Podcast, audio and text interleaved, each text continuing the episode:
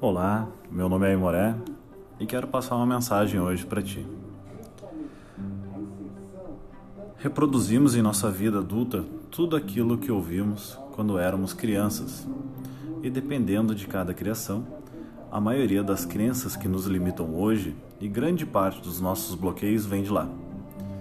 Mais tarde vêm os amigos, as pessoas que admiramos, os artistas preferidos, as músicas, nossos mestres, nossos heróis, tudo isso moldando quem somos.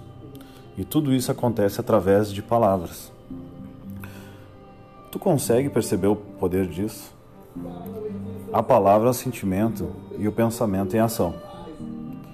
A palavra é o verbo, é o fazer, o criar. Você ouve tudo o que você diz?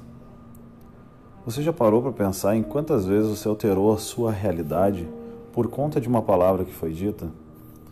Quantas vezes você ouviu uma fofoca, uma conversa fiada, ou uma palavra que lhe foi lançada apenas com a intenção de lhe ferir, e isso fez com que você passasse a noite em claro?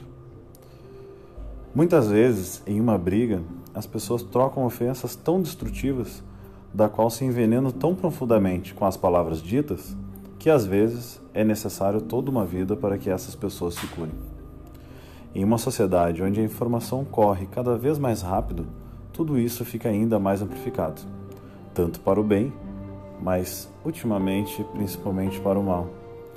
Afinal, qual o tipo de notícia que ecoa mais na sua mente? O que se tornou mais fácil de acreditar? Em boas ou más notícias? Querida alma, entenda o grande poder que as palavras têm.